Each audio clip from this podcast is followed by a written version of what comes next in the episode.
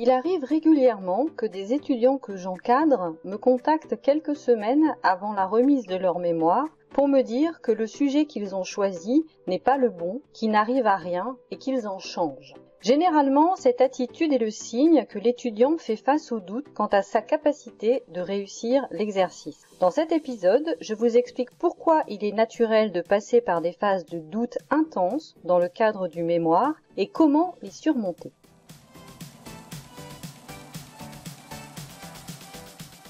Bonjour et bienvenue dans MDR, Mémoire de recherche, le podcast qui vous accompagne dans votre projet d'écriture d'un mémoire de recherche. Je suis Aurélie Dudésert, professeure des universités et directrice de recherche en management, et je partage ici mon expérience d'encadrante et de correctrice de mémoire pour vous aider et vous soutenir dans cette démarche.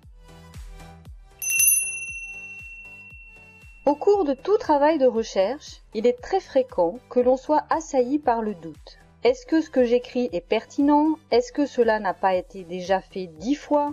Est-ce que je vais être capable d'aller au bout? Est-ce que j'interprète bien? Est-ce que le sujet m'intéresse vraiment?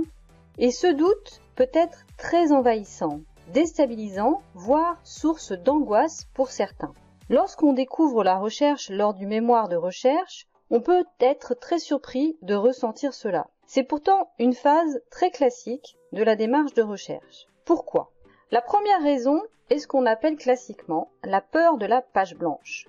Tout le monde connaît la peur de la page blanche. L'origine de ce doute naît alors du fait que dans le travail de mémoire de recherche, on va se trouver pour la première fois souvent seul, autonome est responsable à écrire un livrable livrant notre propre réflexion.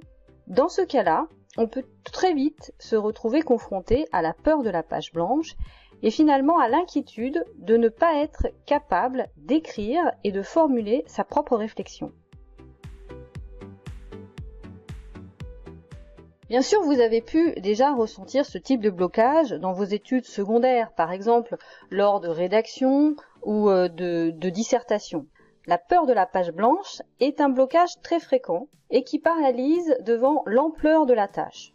On ne sait pas par où commencer, on craint de ne pas être à la hauteur, de ne pas savoir écrire. C'est un blocage très classique de tout processus d'écriture qui peut conduire à la procrastination. Plus la date limite de remise du mémoire arrive, plus ce doute lié à la page blanche grandit. Évidemment, si on n'a pas écrit grand-chose et que dans quelques semaines il faut rendre le mémoire, l'inquiétude d'être confronté à une page blanche grandit et peut se transformer en un blocage assez important.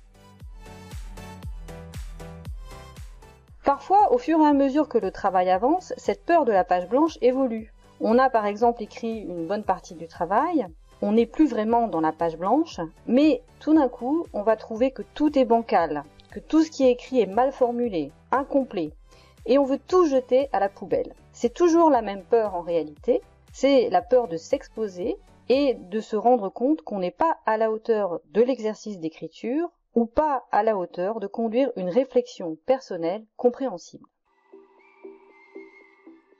Une seconde source de doute lors du travail de mémoire s'explique très bien par l'effet Dunning-Kruger.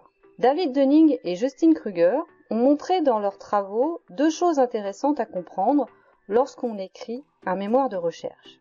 Tout d'abord, quand on débute dans un sujet et que l'on commence à accumuler des connaissances, on va passer du stade de novice à amateur. Et on développe alors une très forte confiance dans les connaissances qu'on a accumulées. Concrètement, on est sûr d'avoir tout compris et que l'on maîtrise parfaitement le sujet. C'est la phase dans laquelle on se trouve au bout, disons, de deux mois de travail à peu près de mémoire de recherche, où on a commencé à lire un certain nombre de choses et on a le sentiment d'avoir absolument tout compris. Et ça, tout le monde passe par là. Sur la courbe du développement des connaissances, on entre alors dans ce que Dunning et Kruger appellent le monde de la stupidité. C'est assez rude à, entendre, mais c'est très juste. Lorsqu'on est dans cette phase-là, Finalement, on sait assez peu de choses sur le sujet, mais le peu de choses que l'on sait nous donne l'impression d'être un sachant. C'est-à-dire que nous avons l'illusion de bien maîtriser le sujet. La deuxième information que nous donne l'effet Dunning-Kruger, c'est que, passé un certain seuil, lorsque l'on continue à travailler et à développer de la connaissance sur un sujet, on se rend compte qu'on ne sait rien, que le sujet est immense et que nos lacunes sont abyssales. Notre confiance en nous chute très rapidement et elle va chuter avec notre compétence. C'est-à-dire que plus nous allons développer des connaissances sur le sujet, plus notre confiance dans la maîtrise de cette connaissance va diminuer. Comme l'écrivait déjà Socrate euh, il y a très longtemps, on va très vite adopter l'adage la seule chose que je sais, c'est que je ne sais rien. Sauf que cette prise de conscience peut alors entraîner un doute très profond, et d'autant plus profond que l'illusion de la maîtrise de la connaissance a été très grande auparavant. Alors, comment dépasser ces doutes? Voici quelques trucs et astuces. Je vous conseille dans un premier temps d'accepter ce doute. En vous conduisant à vous poser de nouvelles questions, ce doute peut vous aider à améliorer très fortement le travail.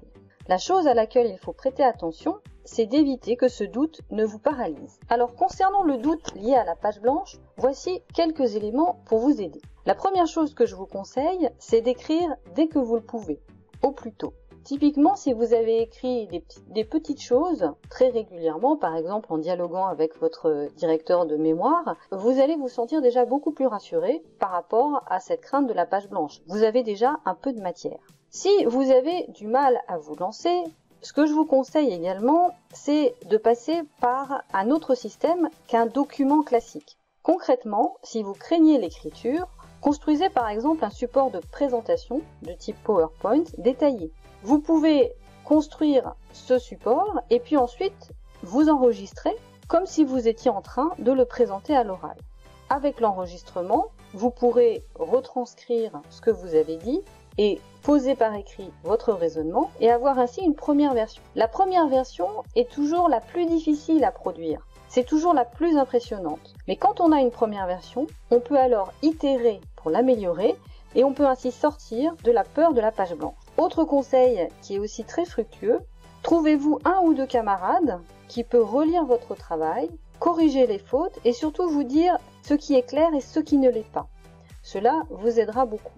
Si vous faites un travail entre vous de cette manière-là, si vous vous entraidez, à la fois vous apprendrez à rendre vos propos plus clairs et en même temps vous pourrez vous motiver et vous rassurer en échangeant entre vous et donc sortir du doute, de la peur de la page blanche.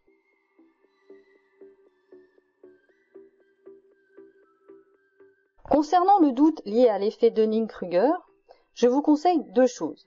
La première, c'est de noter sur une page à part et d'identifier les doutes que vous pouvez dépasser et ceux que vous ne pouvez pas dépasser. Par exemple, si vous doutez du nombre d'entretiens que, que, vous avez et qui est nécessaire pour réaliser le mémoire, si vous êtes à trois mois de la remise du rapport, vous pouvez alors dépasser ce doute en menant d'autres entretiens vous craignez de ne pas en avoir assez et vous vous dites, eh bien, je vais en faire quelques-uns supplémentaires pour pouvoir affiner mon analyse. Mais si vous êtes à deux semaines de rendre le travail et que vous êtes envahi par ce doute, vous ne pouvez pas mener de nouveaux entretiens. Dans ce cas, notez-le sur cette page et mentionnez-le dans les limites de votre travail. Vous écrirez que vous n'avez par exemple mené que 8 entretiens et qu'il aurait certainement fallu en mener plus pour avoir des données plus précises. L'idée, c'est de, de se dire que ces doutes vous permettront d'avancer et d'identifier des pistes de recherche supplémentaires sur lesquelles ensuite d'autres pourront travailler.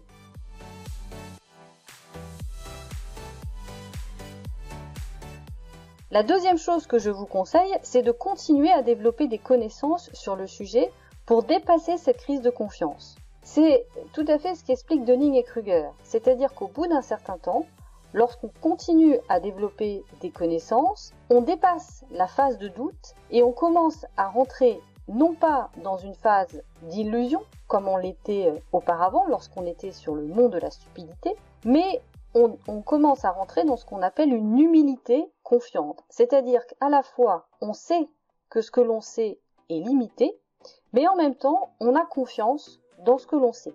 Et c'est arrivé à ce stade-là qui est tout à fait intéressant pour la recherche.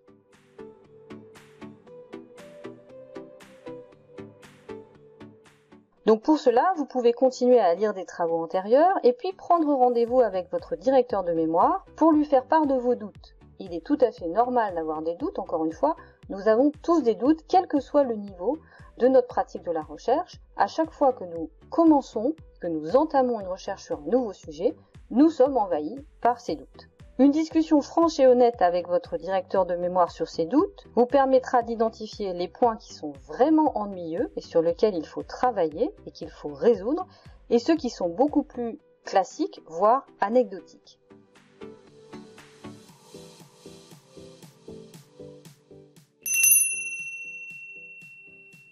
En conclusion, la peur de la page blanche et l'effet Dunning-Kruger sont souvent à l'origine des principaux doutes auxquels vous faites face lorsque vous menez votre mémoire de recherche. Acceptez le doute, continuez à travailler, échangez avec vos camarades et avec votre directeur de mémoire, c'est souvent la meilleure façon de dépasser ces doutes et même d'en bénéficier.